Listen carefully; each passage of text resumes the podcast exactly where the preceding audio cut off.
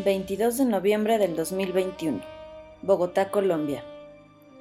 En el residencial Arboreto llegan las autoridades a una casa bastante elegante por un llamado de emergencia sobre el hallazgo de dos víctimas mortales. Rápidamente llegan también múltiples medios de comunicación de todo tipo, no solo de notas nacionales o nota roja, también llegan medios de la nota rosa, es decir, la prensa dedicada a la farándula y a las celebridades. ¿Y por qué de nota rosa? Pues porque una de las víctimas es un estilista, y no cualquiera. Es Mauricio Leal, mejor conocido como el estilista de las estrellas, el más famoso estilista de Colombia, quien atendía a todas las reinas de belleza, modelos, actrices, entre otras. La otra víctima era la propia madre del estilista Marlene Hernández. El que dio el llamado a la policía fue el hermano de Mauricio Leal, Jonier Leal. Jonier, un poco descolocado, solo atinaba a decir que no entendía por qué su hermano había hecho eso. Sin embargo, aparece una prueba rotunda y contundente de puño y letra del estilista, una carta. ¿Y qué decía la carta? Soy Marcela Brilo y hoy les narraré el caso del crimen del estilista de las estrellas Mauricio Leal.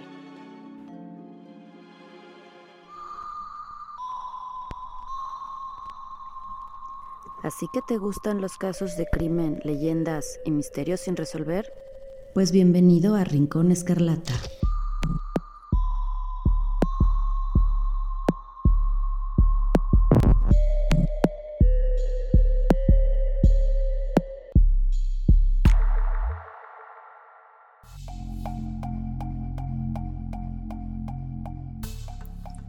Hola, ¿cómo están? Espero que muy muy bien. Yo muy feliz de platicar de nuevo con ustedes. Por ahí les quiero mandar saludos a algunos seguidores de la comunidad escarlata como lo son José Islas, a Guillermo Lara, a Edgar Peña, al querido Uli Blanco y a Eva Ruiz Martínez que dejaron bonitos comentarios súper útiles y muy buena onda en Twitter y en Evox. De verdad que cada uno de esos comentarios son como gasolina para este programa que hasta el momento pues no están para saberlo, pero les traigo el chisme de que pues todavía no monetizamos. Así que si me siguen apoyando y, y compartiendo los episodios, comentándolos en redes, calificando el programa, etcétera, creo que en algún momento pues se podrá monetizar este contenido y a lo mejor alimentarlo poco a poco para mejorar cada vez más los audios. Quizá un día, no sé, alcance para comprar un bonito micrófono, una mezcladora, yo que sé, cada pesito que pudiesen aportar, créanme que contribuiría mucho. Pero bueno, quizá yo entiendo que aún le falta a este programa tener mucho más contenido o a lo mejor mayor calidad y pues para convencerlos de que sí valdrá la pena, pero estoy segura que tarde o temprano eso pasará. El panda jamás cumplirá con su destino ni tú con el tuyo hasta que olvides la ilusión del control. ¿Ilusión? Ahora sí, vamos a lo que venimos. Como ya escucharon, ocurre este brutal suceso en una colonia de buen nivel allá en Bogotá, o mejor dicho, uno de esos residenciales de circuito cerrado que tienen muchísima vigilancia y cámaras por todos lados, y ocurre a una persona bastante famosa, un estilista sumamente exclusivo y que ya tenía en esos momentos muchísimo prestigio no solo nacional sino internacional. Jonier, el hermano del Oxiso, Mauricio, les decía que no entendía por qué había hecho eso eh, Mauricio, pero que había alcanzado a ver un papel por ahí en el cuarto de, pues, eh, que era la escena del crimen. Ese papel era una carta de despedida. La carta, con notables manchas de sangre arrugada y escrita con una letra bastante mm, pues distorsionada, decía lo siguiente, abro comillas. Los amo, perdónenme, no aguanto más. A mis sobrinos, hermano, dejo todo y con todo mi amor. La firma Mauricio Leal, perdóname mamá, y debajo de eso los números 1124. Cierro comillas. ¿Cómo se había dado esta situación? Jonier les cuenta un poco con prisa y un poco en desorden que ese día Mauricio no había asistido a la estética, que les parecía pues algo bastante extraño, que se había ido a vivir él con Mauricio meses antes y que las demás empleadas de la peluquería ya le estaban preguntando por él. A ver, a ver, dicen los policías. A ver, pero cuéntenos más despacio y un poquito pues más desde atrás. ¿Desde cuándo vive usted con su hermano y por qué? Ahí entonces Jonier les platica con más calma que hace algunos meses se había separado de su esposa Luz Elena Betancourt y que por eso pensó en pedirle asilo a Mauricio, quien también vivía con su mamá, porque bueno, Mauricio también había llevado a vivir a su mamá con él. Ahora, ¿quién era Mauricio Leal? Retomando un poco la carrera de Mauricio Leal, resulta que desde los 17 años él le gustó el mundo del estilismo y de la belleza. Trabajó en peluquerías y primero entró pues normal como un asistente, como alguien que limpiaba o por ejemplo el que únicamente se dedicaba a lavar el pelo de los clientes, hasta que un día se arriesgó y le pidió a su jefe que le diera la oportunidad de ser peluquero. Claro que ese jefe pensó y dijo, bueno, pero primero te voy a poner a prueba. Lo hizo y Mauricio lo hizo muy bien. Y al jefe le gustó bastante, así que le concedió el espacio que Mauricio pedía. A los muy pocos meses, la lista para atenderse con Mauricio era constante y siempre bastante, bastante grande. Así fue como nació el niño prodigio del estilismo. Él comenzó a ahorrar hasta que pudo poner su propia peluquería. Después de esto, logró asociarse con otra estilista algo reconocida, solo que él sin saberlo la mujer estaba más o menos conectada de algún modo con el cártel de Cali por lo que cuando la justicia cayó sobre ese negocio y más bien sobre todas las personas que tuvieran algo que ver, aunque fuera lejano con dicho cártel, organización delictiva, congelaron las cuentas de todos de todas estas personas que tuvieran cualquier vínculo, incluyéndolos en la denominada lista Clinton. Y así fue como Mauricio perdió absolutamente todo en aquel momento pero su pasión y constancia eran mucho más fuertes, así que pronto inició desde cero retomando rápidamente lo que había conseguido antes de ese suceso. Y de hecho hasta logró incrementarlo bastante, pues su negocio creció, era ya muy reconocido, tenía más de 25 empleados y su reputación ya era nacional.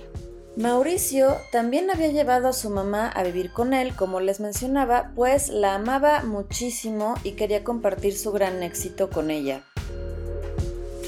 Volviendo a los hechos, después de recibir a su hermano recién separado de su esposa, Mauricio decidió ayudarlo y de paso también para que le hiciera algo de compañía a su mamá, ya que evidentemente Mauricio tenía muchísimo, pero muchísimo trabajo todo el tiempo, por lo que Marlene pasaba pues muchas horas sola en esa casa, así que de ese modo Jonier también le haría algo de compañía a ella. Otra persona que también se encontró en la escena del crimen después del acontecimiento era el chofer personal de Mauricio, un hombre llamado Jair Ruiz. La narración de Jonier, por su parte, era que ese día él había salido como a eso de las once de la mañana rumbo a atender un asunto personal, pero que a las doce él tenía que estar de vuelta para otro compromiso ya más bien laboral. Entonces, cuando salió de la casa, él no escuchó absolutamente ningún ruido. Todo estaba en silencio, por lo que asumió que tanto su hermano como su madre seguían dormidos y que incluso hasta trató de no hacer ningún ruido para no despertarlos. Sin embargo, a las doce del día, minutos más, minutos menos, fue cuando el personal del salón de belleza de Mauricio, específicamente la hija de Jair, quien fungía como la asistente del estilista, le empezó a llamar desesperada porque no había llegado Mauricio y de hecho tenía que atender desde las nueve de la mañana nada más y nada menos que a la directora de Miss Universo Colombia, la empresaria Natalie Ackerman, ya que de hecho ese día tenía planeado diseñar el look de la Miss Alemania y después el de la actual Miss Colombia, que en ese momento era Valeria Ayos. Sin embargo, el estilista nunca apareció. Ese día nosotros teníamos una cita con Mauricio. Él iba a terminar de hacerle look a Miss Alemania. Ella ese día iba a viajar ya a Alemania para después de Alemania ir pues a Miss Universo y él iba a iniciar a hacer el look completo para Miss Universo para Valeria Ayos, nuestra Miss Universe Colombia. Eh, la cita era a las 9 de la mañana, yo llegué extrañamente media hora tarde porque somos súper puntuales y él, yo pregunté si había llegado y me dijeron no y yo dije, ah bueno, qué bueno, también está, llegó tarde, pero ese llegó tarde fue que nunca llegó. Johnny, al no tener respuesta de su hermano, se pone en contacto con el chofer, Jair, y deciden ir juntos a ver qué es lo que estaba pasando. La pregunta saltó de inmediato en la cabeza de Jair. Bueno, pero si tú vives con ellos, tú tienes llave, ¿no? ¿Por qué no puedes ir solo a ver? Sin embargo, se le pasó ese pensamiento, pues no quiso juzgar a Jonier sin saber su modo de reaccionar en momentos, pues, de nervios. Y esto me recuerda a mí un poco la temporada 2 del podcast Fausto, que bueno, es un ganador indiscutible en los premios Spotify en el género de True Crime, con una narrativa impecable, pero precisamente ahí también se da este asunto de que un familiar, al no poderse comunicar con X persona, hasta el momento que parece desaparecida, pide así urgentemente la compañía de otra persona para no acudir solo al encuentro de esa persona que se está buscando, así como por si acaso está en una mala situación, si está herida o algo. Seguro que alguien por aquí ya escuchó ese programa del que hablo y sabrán a qué me refiero. Si no, bueno, en un ratito más se aclarará. Total que llegan juntos Jair y Jonier a la casa de Mauricio. Y aquí se puede decir que comienzan las primeras alarmas o digamos cosas que causan extrañeza a la policía según los testimonios de ambos. Los cuerpos tenían señales de no haber perdido la vida apenas hace una o dos horas, o sea, porque si Jonier estaba en su casa a las once o poquito antes, ¿cómo es que no había escuchado o notado algo? A lo que éste respondió que, bueno, es que el día anterior él había salido a una fiesta y que, bueno, había llegado más o menos a eso de las nueve de la noche y que además, pues, todavía le llevaba un encargo de comida que el mismo Mauricio le había pedido, lo cual Jonier solo se lo dejó en la cocina, así como no te molesto, solo te dejo aquí tu encargo en la cocina y me voy a mi cama a dormir. Se tomó una valeriana y procedió a ello sin escuchar absolutamente nada hasta las once que salió de su casa, o sea, ahí dijo que no se había despedido de buenas noches ni buenos días con su madre ni hermano, y que bueno, no había manera de haberse percatado de nada. Ahora va la versión de Jair. Él dice que ese día su misión, o bueno, el trabajo que se le había encargado, era recoger a la persona de limpieza para llevarla a la casa de Mauricio. Sin embargo, desde las seis de la mañana, Jair recibe un mensaje del mismo Mauricio pidiéndole que por favor no la llevara ese día que porque deseaba dormir. Ahora, resulta que Jair no solo era el chofer de Mauricio, más bien era un amigo de Mauricio también de Jonier y de toda la infancia de ambos y en algún momento le dio trabajo Mauricio. De ese modo, la amistad entre ambos pues se había afianzado bastante. O sea, Jair era más que nada un amigo y una persona de mucha confianza del estilista. Mauricio era sumamente responsable con su trabajo, está de más decirlo. Jamás faltaba ni llegaba tarde así como por quererse quedar a dormir. Eso era sumamente raro. Pero además un detalle. El modo que tenía el estilista de referirse a sus amigos cercanos siempre, siempre era decirles baby. Y Jair era uno de esos amigos cercanos de mucha confianza. Y ese mensaje decía, abro comillas, Jair, no traigas a la muchacha hoy. Ve a la pelu, please. Quiero dormir. Cierro comillas. O sea, Mauricio nunca se refería a él directamente como Jair. Ciertamente eso le extrañó, pero en esos primeros momentos nada turbio le pasó aún por la mente, pues él seguía considerando a Jonier y a la familia como una persona pues noble y de muy buen corazón. Otra última cosa diferente que notó el chofer fue que Mauricio, como la clásica persona que suele tener demasiado, demasiado trabajo, prefería siempre mandar mensajes de voz y casi nunca texteaba. Supongo que conocen algunas personas que hacen esto. Pero insisto en que esto inicialmente no le llamó la atención a Jair como para mencionárselos a la policía. Sigamos. Cuando ambos se ponen de acuerdo en ir a casa a verificar que todo estuviera bien, Jair menciona que Jonier le da las llaves a él para que entrara a buscarlos, o sea, Jonier se negaba a entrar a la casa. Y Jair, pues extrañándose de esto y siendo bastante cauteloso y pensando con bastante lógica, rechazó la propuesta y le dijo que no, o sea, que no, no estaba de acuerdo y que tenían que entrar juntos o si no, pues él tampoco iba a entrar. O sea, ahí ya se sentía un ambiente bastante tenso, ¿no? Jair, conociendo muy bien la casa y las costumbres de Mau o Maito, como le decían de cariño sus amigos, entró a la habitación de Marlene, que conectaba por medio de una ventana con la habitación de Mauricio, y ahí primero, así lo primero que se dio cuenta fue que esa ventana no tenía seguro, algo que era sumamente raro y contrario a lo que siempre, siempre, siempre acostumbraba su jefe.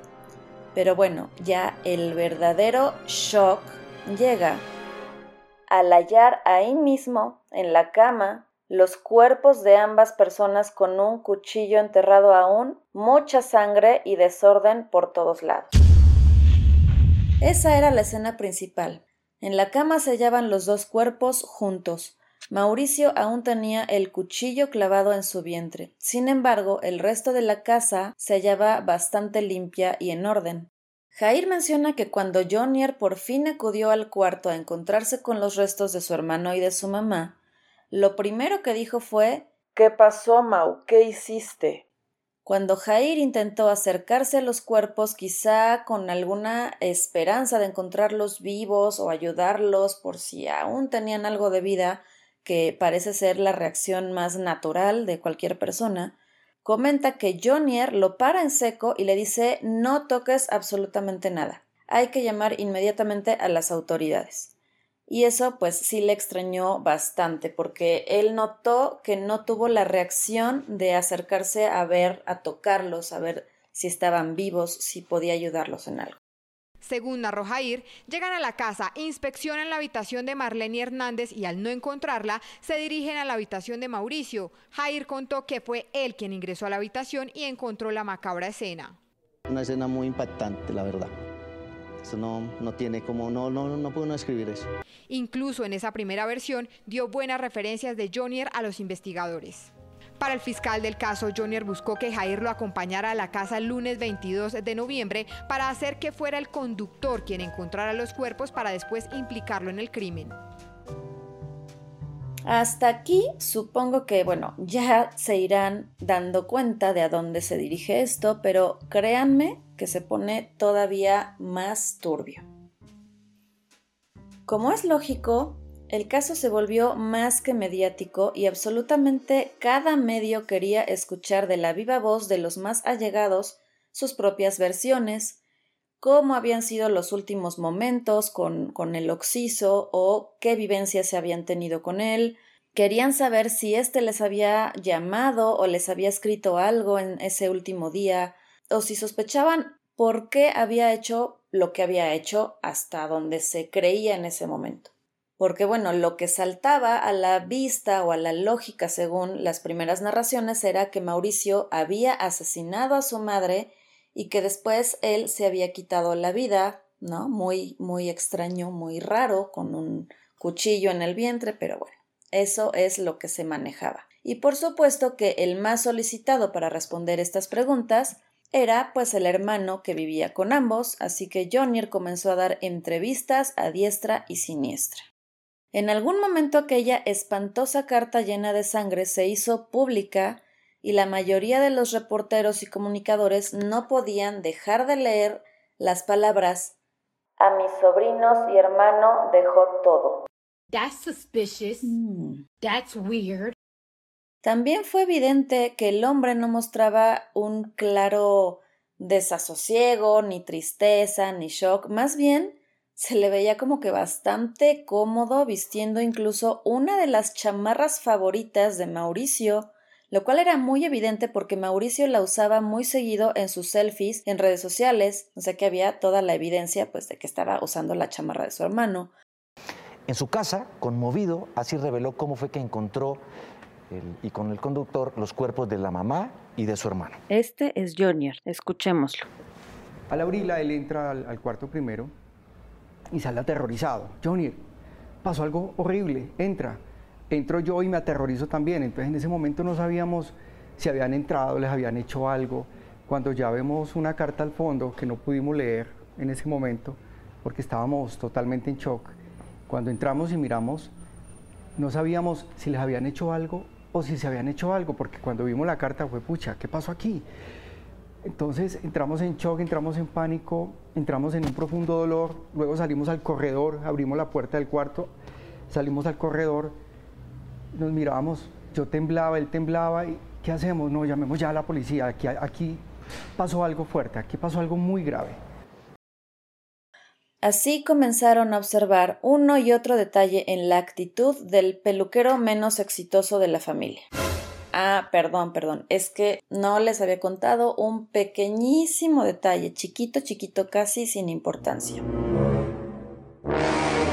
Jonier también era peluquero, pero más bien algo pues chafita, o sea, él había montado su propia estética llamada Jonier Leal y como que no le había ido tan bien porque bueno, de plano no repuntaba, o sea, para nada al nivel de Mauricio. Y claramente se había también llenado de deudas. Este negocio de hecho estaba a nombre de él y de su ex esposa Luz Helena Betancourt, por lo que también le debía dinero a ella al estar, bueno, casi en quiebra con su estética.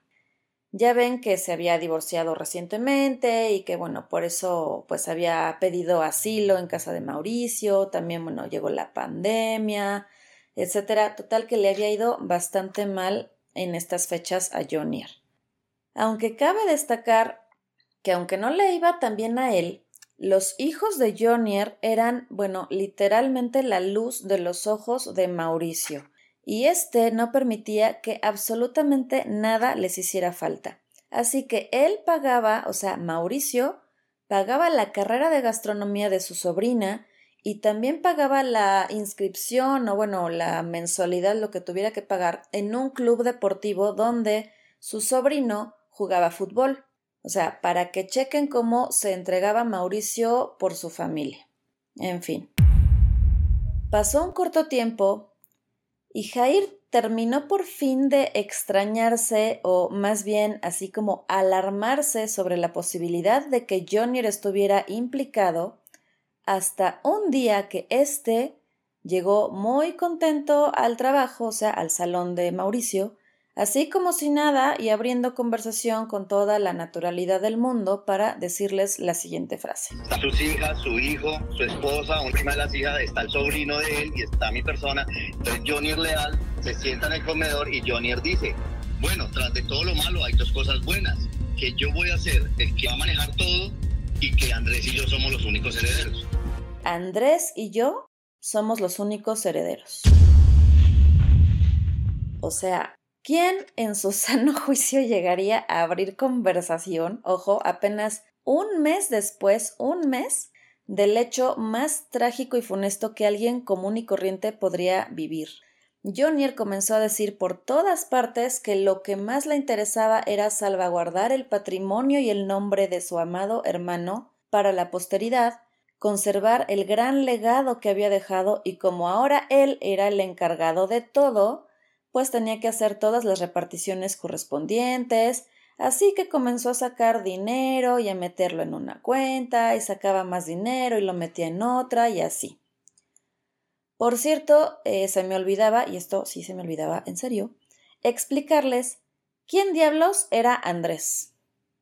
Bueno, pues resulta que no solo eran dos hermanos, eran tres hermanos y el tercero es Carlos Andrés Leal. Solo que este se encuentra actualmente en la cárcel cumpliendo una condena por un supuesto abuso sexual en contra de la hija adolescente de su expareja, algo de lo que él niega ser culpable, pero en fin, esa es otra historia. Y por eso Jonier decía que ahora Andrés y él eran herederos de todo. Pero híjole, chin, se me olvidaba que es que como está en la cárcel, pues no puede recibir su parte de la herencia, ah, pero no se preocupen, yo se lo cuido mientras, ¿no? Así decía el mediocre hermano.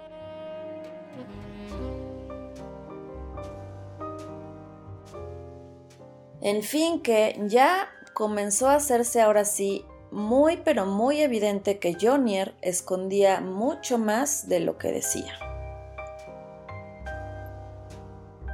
Es así como llega el año 2022 Pasan algunos meses después del crimen cuando finalmente la Fiscalía General de la Nación decide arrestar a Jonier y ojo, cuando lo arrestan, él llevaba consigo una bolsa, más bien una maleta retacada, pero retacada de billetes, o sea, muchísimo dinero. Mm, ¿Por qué tanto dinero en efectivo? ¿A dónde se dirigía? ¿A quién le iría a dar ese dinero? ¿Para qué era? En fin. Todas esas preguntas les hicieron especular a la fiscalía que este sujeto seguramente intentaba huir. O sea, ya olvídense del bendito legado de Mauricio. Él se estaba escapando. Pero no le dio tiempo. ¿Qué fue entonces lo que alegó Jonier en su defensa una vez siendo arrestado? Que bueno, de hecho, esto él ya lo había empezado a decir mucho antes de ser oficialmente sospechoso, como precisamente para ir preparando terreno y él decía que lo que pasaba es que Mauricio resulta que sufría de una enfermedad bien rara, una enfermedad que ningún médico le había diagnosticado bien, que a veces le decían que tenía cáncer en un lado, luego que tenía cáncer en otro lado, luego le decían que tenía ya muy poco tiempo de vida, pero que por X o Y razón no atinaban a un verdadero diagnóstico y bueno, que eso lo hacía estar muy pero muy deprimido a Mauricio y que tenía dolores muy fuertes, todo muy raro, muy muy raro. O sea, nadie sabía qué demonios le pasaba a Mauricio, pero que estaba muy deprimido. En fin, que él creía que eso lo tenía tan deprimido que decidió mejor quitarse la vida. Pero ¿y su mamá? ¿Por qué tenía que matar a su mamá? Ah, no sé, pues vea, a lo mejor y la quería tanto que pues no quería irse solo de este mundo. Yo qué sé. Eso no coincidía para nada, pero de verdad para nada con la evidencia de todos los planes, citas y proyectos exitosos que Mauricio tenía en puerta, como por ejemplo que había inaugurado un restaurante debajo de su estética que atendía a la vez a sus clientes que iban a su salón donde preparaba incluso coctelería molecular y le iba realmente bien. También el hecho de que estaba a punto de inaugurar un segundo salón de belleza que ya estaba equipado y todo, que también había conseguido un super contrato con la marca Victoria's Secret. En fin, tenía multitud de planes y todo el mundo era consciente que lo veían realmente feliz y completamente motivado con todo eso tan importante que venía en su vida. No tenía ningún sentido eso de que se quisiera suicidar por una enfermedad misteriosa de la que absolutamente nadie lo había escuchado hablar y que ni se halló registro alguno de que se hubiera atendido por esa razón. En ninguna clínica vaya no hubo ningún testigo ni registro oficial que apoyara esa versión. Bueno, ya había mucha investigación y sustento para su acusación y la Fiscalía trató entonces de armar cronológicamente pues los acontecimientos ya con todas las pruebas forenses en mano. Las pruebas arrojaron que la primera en morir fue Marlene. De una sola puñalada en el abdomen, murió de una grave hemorragia interna. La persona que la asesinó lo hizo mirándola a la cara con tal saña que logró atravesar de una puñalada la aorta y la vena cava, dos de las más importantes.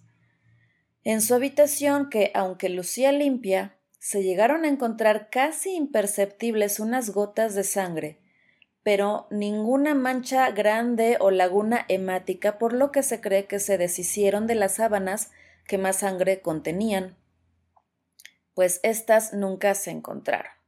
Lo más relevante fue una pequeña gota en el primer escalón que salía de su habitación que se dirigía a la de su hijo Mauricio, y ésta indicaba que la habían apuñalado primero en su dormitorio y después la habían arrastrado al de Mauricio donde terminó de morir. El segundo fue Mauricio, a quien primero se le había administrado una fuerte cantidad de pastillas relajantes que él solía tomar para dormir cuando estaba muy cansado. La persona que lo atacó lo obligó a consumir estas pastillas para tenerlo adormilado y más manejable, pero también lo golpeó en repetidas ocasiones, torturándolo además con el mismo cuchillo de cocina que había tomado con el que había asesinado a su mamá. Aunque estas otras heridas punzocortantes eran más bien superficiales, o sea, solo a modo de tortura, solo para causarle dolor drogado y débil, y además bajo dicha tortura, posiblemente ya con el cuerpo de su madre muerta frente a él, lo obligó a escribir una carta explicando que se suicidaba y que dejaba todo a su hermano. Eso no podía faltar. Las pruebas de peritaje de grafología arrojaron que efectivamente Mauricio había escrito la carta, pero que su escritura era pausada y titubeante con trazos sobrealzados irregulares y con repisamientos. Por cierto, esos números que venían al final abajo de su firma, el 1124, resultó ser la contraseña de su celular. Casual. También se determinó que la fuerza que se empleó para apuñalarlo fue tal que la cuchilla se zafó del mango y se quedó atorada en el vientre del estilista herida que además, según todas las pruebas, se había realizado con la mano izquierda, si fuera el caso de que efectivamente él se la había autoinfligido. Resulta que Mauricio era diestro, claro. Entonces, si Mauricio se había apuñalado solo varias veces, o sea, un caso de suicidio extremadamente extraño en el que la víctima se primero se autotorturó con un cuchillo se golpeó por todo el cuerpo, se medio drogó y con todo y eso se apuñaló con tanta fuerza que hasta se le rompió el mango. Y para rematar, terminó guardando ese mango roto debajo de su almohada en la que estaba recostada. O sea, ¿de dónde tuvo esa voluntad o fuerza para todavía esconder el mango? Ok. O sea, todo muy, muy absurdo. Otro detalle pequeño pero importante es que mientras se dedicaba a dar entrevistas por doquier, incluyendo sus testimonios a la policía, le habían notado a Jonier que tenía una cortada bastante grande en la palma de la mano, a lo que él respondió primero que seguro se había cortado con las tijeras en su estética, pero en su rendición de cuentas ya cuando fue oficialmente sospechoso, cambió esa declaración y dijo que más bien se había cortado con unas tijeras de jardinería. Como muchos de aquí ya sabrán, cuando alguien apuñala a otra persona, lo más común del mundo es que con la fuerza que se está empleando y la sangre que brota, la mano se resbala y por eso ocurren muy seguido estas profundas cortadas en la mano del que está apuñalando. Y esto es importante porque en la escena del crimen, los peritos alcanzaron a recolectar una muy pequeña muestra de sangre que no era ni de Marlene ni de Mauricio. Y cuando se le hizo la prueba, resultó ser de alta consanguinidad con las víctimas, es decir, bueno, o sea, ya, dejémonos de obviedades.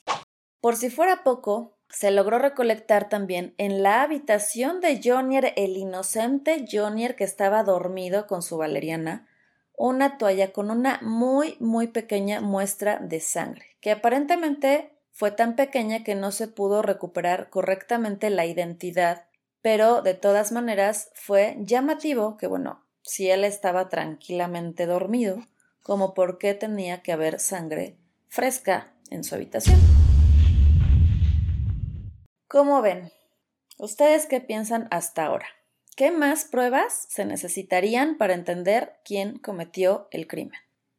Después tenía que venir la fabricación de su coartada, que fue, por ejemplo, esto de mandar ese mensaje extraño a Jair desde las seis de la mañana para pedirle que no fuera, luego salirse a su asunto personal a las once, luego pedirle a Jair que lo acompañara, cualquier cosa que ocurriera, pues que primero le echaran la culpa al que encontró el cadáver, ¿no?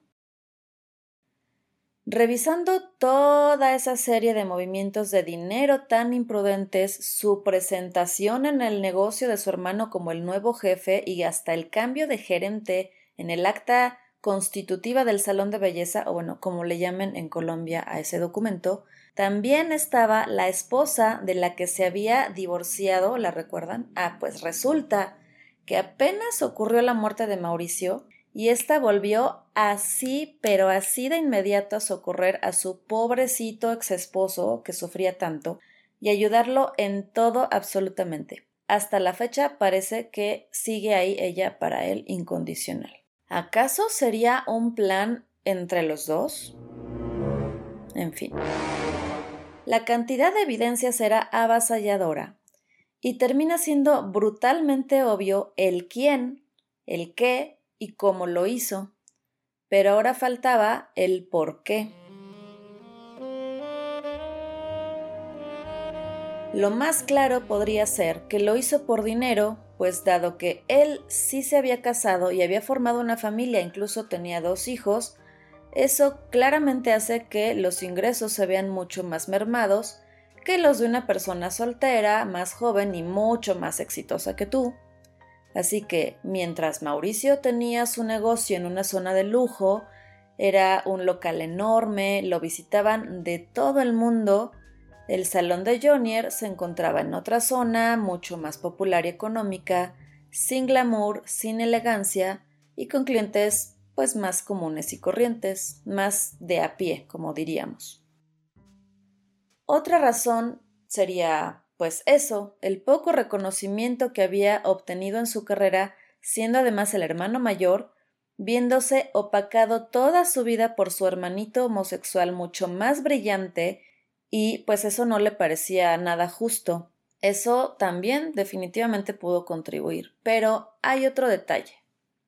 Marlene, su madre, ella siempre mostró abiertamente su total predilección por Mauricio.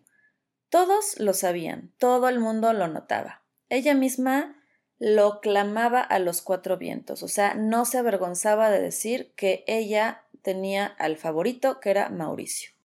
Y que además ese su favorito resultó realmente ser el único hijo pues que se fue como por el buen camino, o sea, el camino del trabajo, el del respeto por los demás, y bueno, además ambos se amaban y el orgullo que ella sentía por Mauricio no podía ser mayor. Y bueno, aquí, para quien pueda pensar que el favoritismo de un padre a uno de los hijos está mal, pues eso ya se los dejo a sus propios juicios, pero puede ser, puede ser que sí esté mal, pero cabe tomar en cuenta que si un hijo salió abusador de menores o no, porque bueno, dice Andrés que no, quién sabe, el otro siempre ha estado rondando el éxito del otro hermano como rémora, envidiándolo, pidiéndole siempre prestado, esperando que todo le caiga del cielo solo por ser el hermano, pues a lo mejor eso le facilitó a Marlene ser tan transparente con su favoritismo, que no digo que sea justo o correcto. Pero lo que sí creo personalmente y que me parece cero debatible es que por esa situación ella mereciera perder la vida tan brutalmente con tan sangre fría a manos de uno de sus propios hijos, definitivamente no, no se lo merecía. Quiero que escuchen a continuación la entrevista que concedió el hermano preso Carlos Andrés al medio los informantes, hablando primero de lo sorprendido que quedó cuando conoció la noticia y especialmente cómo confirma esto de que Mauricio era el consentido de su mamá, pero que se le nota una, digamos, como resignación a ello, no se le nota coraje o resentimiento ni a ella ni a Mauricio. Incluso también habla de que él realmente no tenía ninguna queja de la relación con su hermano Jonier antes del suceso. Todo se derrumbó para él después de perder a sus familiares. Escuchemos. Entre mí decía, pero, o sea, ¿cómo mi hermano fue capaz de quitarle la vida a la propia mamá y, al propio hermano? O sea, ¿cómo, en qué momento yo se volvió asesino? Mi hermano Jonier conmigo, ¿para qué? Yo no puedo decir que, que él fue mal hermano conmigo. Él no fue mal hermano conmigo. Como te digo, se le dañó la mente fue después de que se fue para Bogotá. Mauricio era el consentido de tu mamá. Sí, él era el consentido porque él fue muy buen hermano, buen hijo, él era muy, muy noble. Que mi mamá y mi hermano nunca se separaron por la condición de mi hermano Mauricio, pues porque él no le gustaban las mujeres. ¿Cómo sería el dolor que mi mamá sintió cuando este mal estaba metiendo ese, cuchillo en el vientre de ella? Y ella sí puede defender. ¿Cómo gritaría mi hermano cuando se le fue encima a él a matar? ¿Cómo gritaría? Esa imagen la tengo yo aquí, mira aquí. Y también este otro detalle muy llamativo en donde dice que la abogada defensora Ana Juliet lo buscó para hablar con él, pero con una condición. Veamos. La abogada de él, Ana Juliet, me dijo, yo necesito hablar con usted, ¿será que hay algún problema que yo pueda ir a visitarte o algo? Y yo, no, no, no hay ningún problema. ¿Por qué? Me dijo, porque es que yo necesito hablar con usted de una, algo que te mandó a decir tu hermano que es confidencial, pero no puede tener usted sus dos abogadas me dijo así, yo le dije, qué pena, pero yo soy mis abogados, yo no me entrevisto. Me dijo, entonces no te olvides de que él es tu hermano y te ha colaborado mucho. Entonces le dije, yo no me olvido de que él es mi hermano, pero yo no me puedo olvidar de que él fue quien me le quitó la vida y a mi mamá y a mi hermano. Me dijo, ah, bueno, entonces yo el miércoles que voy a visitar a Johnny, entonces yo le digo que usted no quiere hablar conmigo. Y me colgó. Si yo hubiera dicho sí, venga sin mis abogados, lo que a mí me hubieran implicado en el proceso, ¿no? Obviamente a mí se me va muy duro, porque es que el núcleo familiar mío se acabó. ¿Sí me entendés? Ya no tengo mamá, ya no tengo papá, mis hermanos tampoco.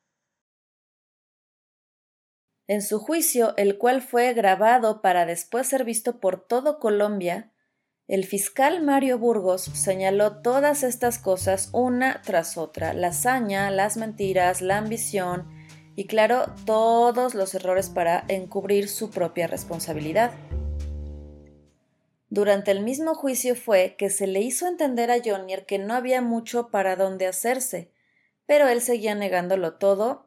Después, aquí les traigo otro audio muy interesante. Le explican que si él acepta su culpabilidad, le evitaría a la Fiscalía el gasto tan grande de recursos que es ampliar una investigación y bueno, todos los recursos que se emplean en uno de estos procedimientos, y que eso podía reducirle su condena hasta en un 50%. Una vez escuchado eso, Jonier procede a preguntar lo siguiente. Habla el fiscal Mario Burgos. Si tú me dices hoy, el día de hoy, acepto la responsabilidad. La Fiscalía General de la Nación, por disposición legal, puede hacerte un ofrecimiento de una rebaja de pena, que podrá ir hasta la mitad de la pena. Imagínate, ya no serían 400 meses, sino 200 meses. Habla Jonier. ¿Le hablar en años? hablar en años? Le voy a hablar en años. Le voy a hablar en años porque su señoría, con su venia, para que usted me lo permita, es que el señor Jonier me está diciendo que le hable en años y no en meses, que quiere entender el tema de las rebajas. Estaríamos hablando un ejercicio matemático, porque eso no lo dictamina la Fiscalía General de la Nación, salvo, salvo de una imputación preacordada, hablaríamos de 43 años de prisión. 43 años, imagínate. Pero si tú decides desde ya, desde la audiencia de formulación de imputación o comunicación a cargos, que podrá existir una rebaja hasta el 50%. ¿Sí, Johnny? Podríamos hablar de 17 años, 4 meses y aumentado en dos años por el otro homicidio y en un año por el ocultamiento. Un aproximado, ejercicio matemático, de 20 años de prisión. 20 años de prisión. Negocio jurídico favorable a ti. Pero eso no conmigo, con tu señor defensor. Es decir, en meses no le quedaba claro, por lo que pedía la explicaran en años. Eso no se oye tan bien en el audio porque lo dice muy bajito. Pero fue algo así como, digamos, ubiquémonos en este escenario. Se te acerca un vendedor así de estos bien colmilludo a venderte algo, no sé, un tiempo compartido vacacional, algo así. Tú de entrada dices que no, porque no lo necesitas. No, no, no lo necesito. ¿Para qué voy a comprar un tiempo compartido?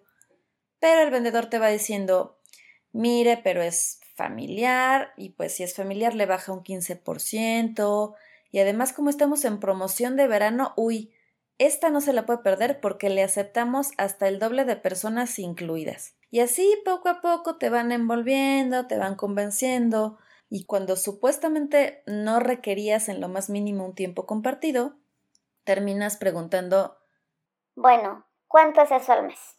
O sea, ahí está la clave. Así, Jonier, si estás 100% consciente de que eres inocente, como así si estuvieras segurísimo de que realmente no necesitas un tiempo compartido, ¿para qué demonios haces la semejante pregunta de, bueno, entonces, ¿cuántos años me van a tocar? O sea, ¿por qué terminarías aceptando algo nada más porque te están haciendo un descuento? O sea, es verdaderamente ilógico y absurdo. Así que automáticamente pues le das la entrada al vendedor o en este caso al fiscal de atraparte en su trampa. Ojo que esta negociación, así como lo escucharon, la ofrecieron en directo en grabaciones frente a todos los presentes. O sea, no fue como, bueno, vamos a un cuarto a ver si negociamos, nada más acá en corto, tú y el abogado. No, no, no. O sea, esa negociación, esa oferta se la hicieron públicamente en frente de todo el mundo.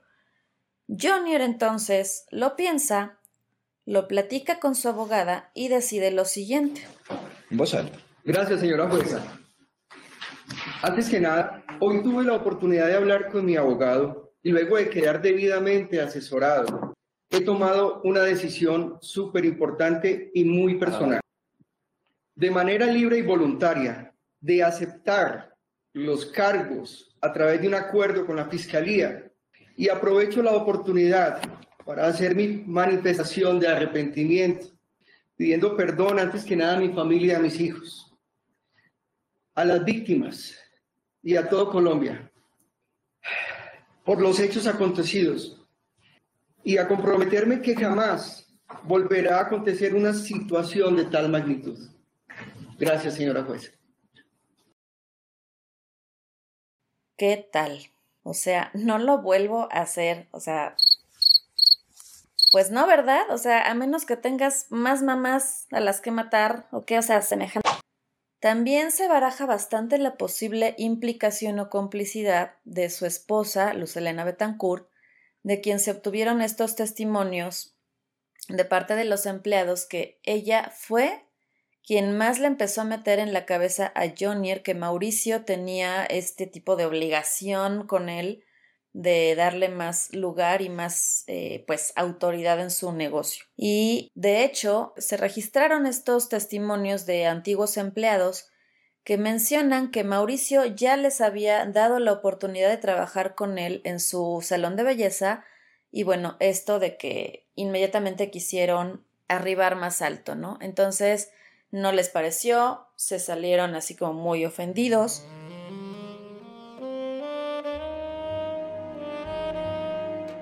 Una vez hecha esa declaración de culpabilidad, ¿qué ha pasado? ¿En dónde va el caso? Pues el caso es realmente muy reciente, como se darán cuenta, ocurrió en el 2021, eh, a finales del 2021 y todo este proceso en el 2022 el tipo se declaró culpable, ¿no? Pues ya lo que faltaba, al menos lo que todo el mundo estaba esperando en ese momento, era que se determinara la fecha de sentencia o algo así, o sea, cómo, cómo iba a terminar el proceso ya solo para darle una sentencia. Además, bueno, con este descuento que le había hecho el fiscal.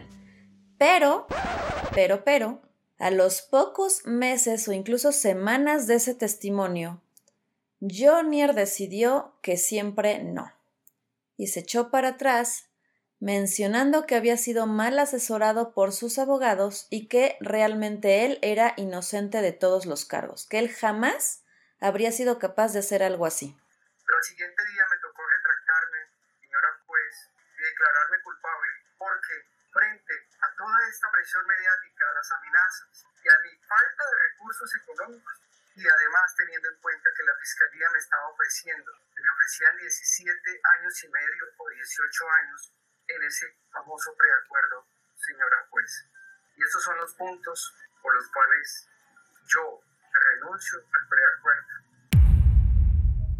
Pero miren que, aunque la mancha sea grande, siempre hay quien la lave, y Jonier encontró una abogada, así es, una que le está ayudando actualmente a salir del aprieto o al menos lo está intentando, aunque su principal método de ayudar ha sido desde agosto del 2022 aplazar las audiencias una y otra vez, alegando cualquier pretexto para posponerlas, que si algunas evidencias de la Fiscalía no deberían de aplicarse, o que si otro día Jonier se enfermó del estómago, o que esto o aquello, al grado de que el fiscal Mario Burgos tuvo que casi demandar a la abogada por estar incurriendo en dichas prácticas con el fin de viciar el proceso. Dicho sea de paso que la verdad este fiscal Burgos sí que es el típico fiscal con voz así de micrófono, impone bastante, se expresa impecablemente y a cualquiera puede amedrentar no solo por su voz y tono, sino porque cada vez que habla se refiere con total elocuencia y propiedad, mencionando punto por punto cada una de las evidencias y por qué son totalmente concluyentes y que se deben de admitir en el proceso. Entonces, pues sí se entiende que la abogada pues le dé un poco así como de penita o de miedo, no sé, enfrentarse a este fiscal. Los invito a ver si quieren más videos de, de, las audiencias porque ahí queda muy evidente esto que les platico. Lo último, último, último que ha pasado tiene muy poco tiempo. Apenas el 23 de enero de este año, o sea, apenas hace un mes, se retomó finalmente la más reciente audiencia en la que también participa su otro hermano, Andrés. Él participa, todo esto se está haciendo como vía online, como en videoconferencia y Andrés le han dado permiso de conectarse a la audiencia desde la cárcel en donde está cumpliendo la condena. Y él está ahí porque funge como parte de las víctimas. Y parece que así van las cosas hasta ahora, por lo que fui revisando en los medios y sobre todo las audiencias que parece que en Colombia es como totalmente normal y común que las audiencias se hagan públicas. La verdad desconozco si esto pasa así especialmente solo por este ser el caso de una celebridad? O me pregunto, por ejemplo, si en caso de algún político corrupto también se harían públicas las audiencias de su juicio, la verdad lo desconozco. Si alguien por aquí que sea de Colombia y sepa más del tema nos puede iluminar, se lo agradeceré mucho. Bueno, lo que veo es que están en la fase eh, que retomaron después de todas estas que pospuso y aplazó la, la abogada defensora, están en una fase de audiencias previas al juicio en el que realmente se le declararía culpable si es que fuera el caso. Y esta fase es en la que cada parte está demostrando cada una de las evidencias que tienen con el fin de que se determine qué pruebas y qué testimonios serían válidos. O sea que podría haber posibilidad de que se le declarara inocente a Jonier, pues depende del trabajo y de los huecos legales que pueda haber y que pueda hallar la abogada defensora Juliet Álvarez, que me parece que es su nombre, ya que esta señora, quien por cierto está defendiendo totalmente gratis a Jonier, asegura que su cliente es inocente y que tiene pruebas para demostrarlo. Incluso logró atraer la colaboración de una oficina de peritos forenses expertos desde España, nada más y nada menos. Lo curioso de esto, o al menos en el caso de Colombia, es que esas mismas pruebas serían también las que posee la Fiscalía. Al leer los comentarios y las opiniones de los mismos analistas y expertos, la verdad parece muy rotundo entre todos, es como un consenso que la práctica de esta abogada es bastante floja, por no decir muy mala, muy mediocre y que se sostiene con palillos, o sea, no sabe argumentar bien sus razones y que además esta estrategia de mantenerse en la posición de inocente es mucho más perjudicial para el propio Jonier que la de aceptar su culpabilidad, incluyendo que ya le habían otorgado pues un buen descuento de años en su condena en el momento que él había como aceptado su culpa. De hecho, si Jonier quisiera retomar otra vez así la cordura que le queda y declararse nuevamente culpable, esto ya no tendría validez para el efecto de ese descuento de años que ya le habían ofrecido. Pero bueno, ¿quiénes somos nosotros para juzgar las decisiones de Jonier y su abogada?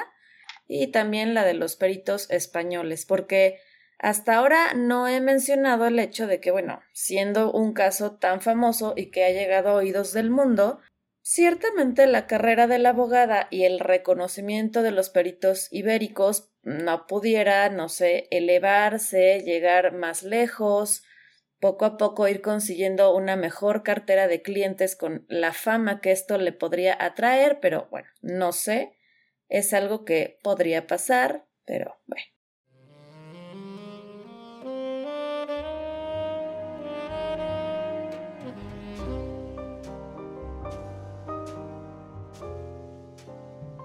Personalmente no creo que Jonier la libre, la verdad, y pienso que aunque se tarde en dársele sentencia y condena, sí le va a llegar el veredicto de culpable.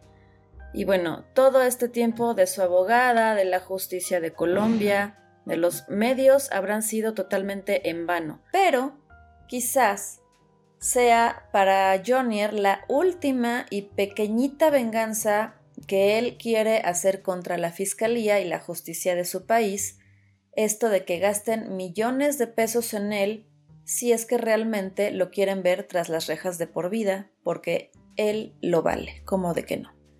Finalmente les dejo estos breves análisis de un psiquiatra forense de Colombia, a quien entrevistaron en el noticiero El Tiempo todo el material recaudado por el ente acusador apunta a la ambición de dinero y envidia como móviles de este doble homicidio cometido contra su progenitora y hermano por parte de Johnny Leal. El hecho de que Jainer haya sido el mismo perpetrador del crimen, de que no lo haya encargado a un tercero bajo la modalidad de sicariato, por ejemplo, está expresando la ira que él sentía y la necesidad de poder y control que él quería ser, incluso de humillación, de tortura, que él quería ejercer precisamente sobre su mamá, pero en especial sobre su hermano.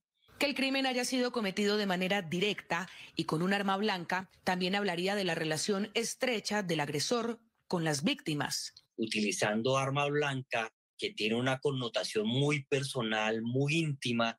Es muy diferente cuando el agresor utiliza un cuchillo, cuando utiliza un arma de fuego, precisamente por la distancia que tiene el contacto entre uno y otro tipo de arma, hace que precisamente se pueda inferir ese carácter personal, pasional sobre la víctima.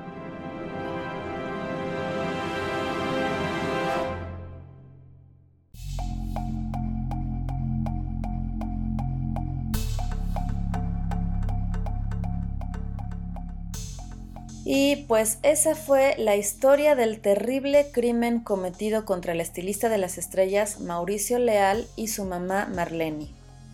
Cuéntenme qué les pareció, ya conocían el caso, seguramente si son de Colombia sí, pero bueno, aquí quise traérselos a todos los demás de la comunidad que no lo conocían, la verdad me parece una historia de lo más retorcida, intensa, emocionante, visceral que creo que la verdad sí se debería de conocer mucho más. Espero que hayan disfrutado pues esta investigación y esta narración.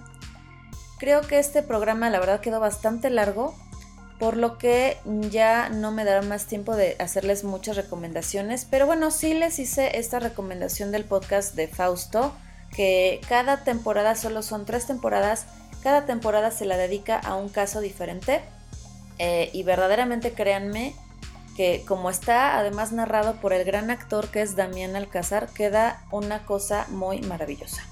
Mil gracias por llegar hasta esta parte del programa. Please no dejen de apoyarlo dejando su comentario, que su bonito like, que su compartido, que su bonita calificación. Ya saben que todo eso es la gasolina de que acá siga dándole a crear contenido para ustedes que lo hago con todo mi cariño y pasión por el tema.